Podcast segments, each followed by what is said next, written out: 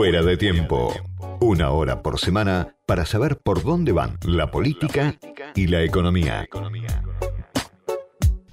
La semana pasada el gobierno de la ciudad desalojó una toma en el barrio Mujica, en la ex Villa 31, un desalojo con topadoras, prendieron fuego casillas precarias donde estaban viviendo 80 mujeres con 170 niños en lo que antiguamente era un basural. Lucía es una de las madres que el gobierno de la ciudad desalojó la semana pasada, está del otro lado de la línea. Lucía, soy Diego Genud, gracias por atenderme. Buenas tardes, sí. Bueno, primero preguntarte cuál era tu situación, cómo llegaste a, formar parte de, de, la toma, quiénes eran las familias que estaban ahí, cuáles eran las necesidades que tenían y por qué vivieron durante tres meses en una situación de también de precariedad, supongo, ¿no? En mi caso en particular, yo soy madre soltera con tres hijas y eh, estoy estaba alquilando una pieza chiquita y mi hija una tiene 11, otra tiene 7 y la más chiquita tengo de 3 años, todas nenas. Y se me complicaba el tema de convivencia, porque mis hijas necesitan su espacio y buscar eh, no es fácil y encontrar menos. el tema del alquiler es complicado porque con hijos no se alquilan. Entonces me tuve que ir a, a tomar el predio con las con las demás familias que, que lo, lo fueron a tomar. Sí. La mayoría éramos mujeres solteras con hijos con necesidades. Con la misma problemática de siempre, que es eh, no podemos alquilar porque no, no, no nos aceptan con los, con los hijos. ¿Y el gobierno de la ciudad los desalojó? ¿Hubo algún momento una mesa de diálogo como la que reclamaban ustedes o hubo un desalojo violento sin ningún tipo de, de anticipo? ¿Qué fue, ¿Cómo fue que se desencadenó el, el, el final que vimos en, en televisión hace alrededor de 10 días? Nosotros nunca tuvimos un diálogo con el gobierno, con nadie, nadie se acercó. Eh, la única respuesta que nos dieron fue el desalojo, el violento desalojo que vinieron y leyeron el acta supuestamente que era un orden de allanamiento, no era un orden de desalojo. Eso es lo más complicado, porque los policías actuaron como si fuera un orden de eh, de allanamiento, no desalojo, porque ellos no respetaron niños, no respetaron mujeres, todo fue muy violento.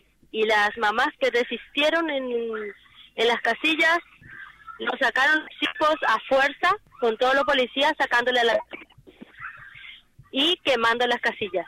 Eso fue lo más vergonzoso que hicieron y lo más terrible para todas nosotras que tuvimos que vivir ese, esa situación. Lucía, el gobierno de la ciudad dice que ellos ofrecieron un subsidio habitacional, por lo que tengo entendido, de 13 mil pesos por familia, pero por un tiempo eh, limitado, ¿no? ¿Esto es así? ¿Hubo algún ofrecimiento para ustedes, las, las mujeres que vivían en esta toma que se llamaba la, la Fuerza de las Mujeres, justamente? El subsidio habitacional nos ofrecieron después que nos dejaron calle. Mm. Y la única forma que, que podíamos aceptar era eso. ¿Qué es lo que nos quedaba? Estábamos en la calle, necesitábamos plata para ir a alquilar. Sí, Nos hicieron tipo un censo ofreciéndonos el habitacional. Después que hicieron el desalojo. Después de que prendieron fuego las casillas, después de las topadoras. Y, y 13 mil pesos por familia, ¿por cuánto tiempo? Eh, ¿Cuánto cuesta un alquiler eh, de los que vos eh, estás buscando, me imagino? No sé en qué situación estás ahora, vos y tus hijas. Yo estaba pagando 10 mil pesos. Hmm. Y si voy a buscar con dos piezas un baño privado, me sale a 15 a 18 mil pesos. No me sirve el habitacional, pero ¿qué vamos a hacer? En la, en el, estamos hablando del barrio Mujica, eso es lo que sale un, Exactamente. Eso es lo que sale un, alquiler en el barrio Mujica entre alrededor de 15 mil pesos. Sí. ¿A, dónde fueron a parar el resto de las familias? Digo, 80 madres con, con, con alrededor de 170 chicos. ¿A dónde fueron eh, después del desalojo? ¿Ustedes siguen en contacto entre ustedes? ¿Cada uno se reubicó como pudo? ¿Qué pasó después? Situación yo tuve que alojarme a la casa de una amiga que tengo, una amiga cercana en el barrio, y había muchas eh, familias que se fueron también de amistades, familiares, y solamente tres familias se fueron en el albergue supuestamente que le, ofreció el gobierno, hmm. donde están pasando hambre, que no le están dando de comer, se están pasando re mal ahí. ¿Dónde es ese albergue?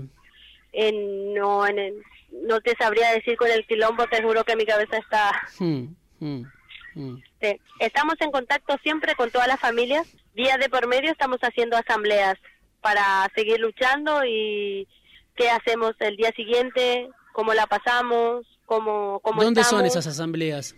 En el mismo predio, en el medio del predio que nos, nos desalojaron, en ese mismo predio estamos haciendo las asambleas.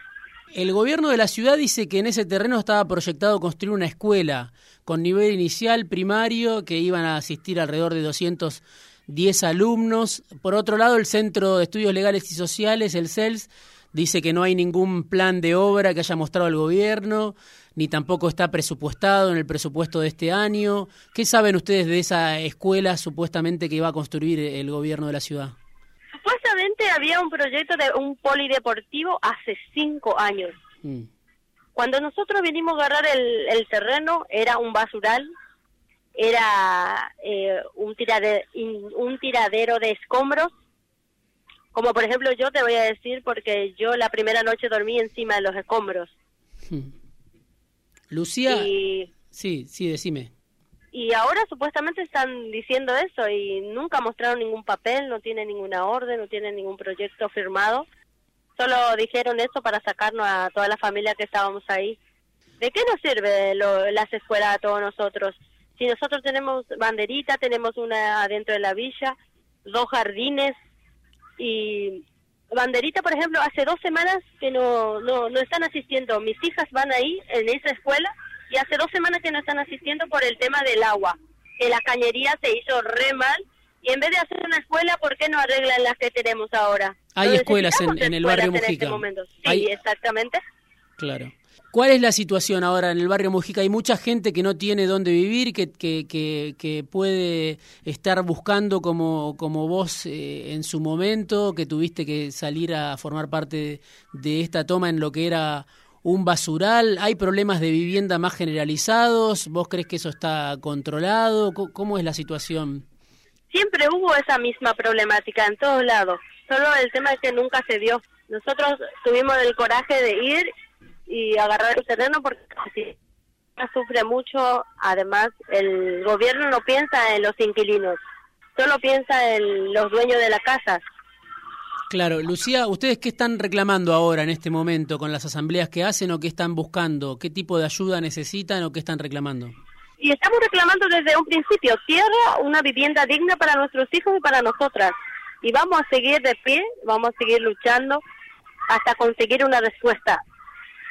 ¿Nadie se contactó del gobierno de la ciudad para atenderlos después de ese censo? ¿Hay contacto con ellos o está interrumpido ese diálogo?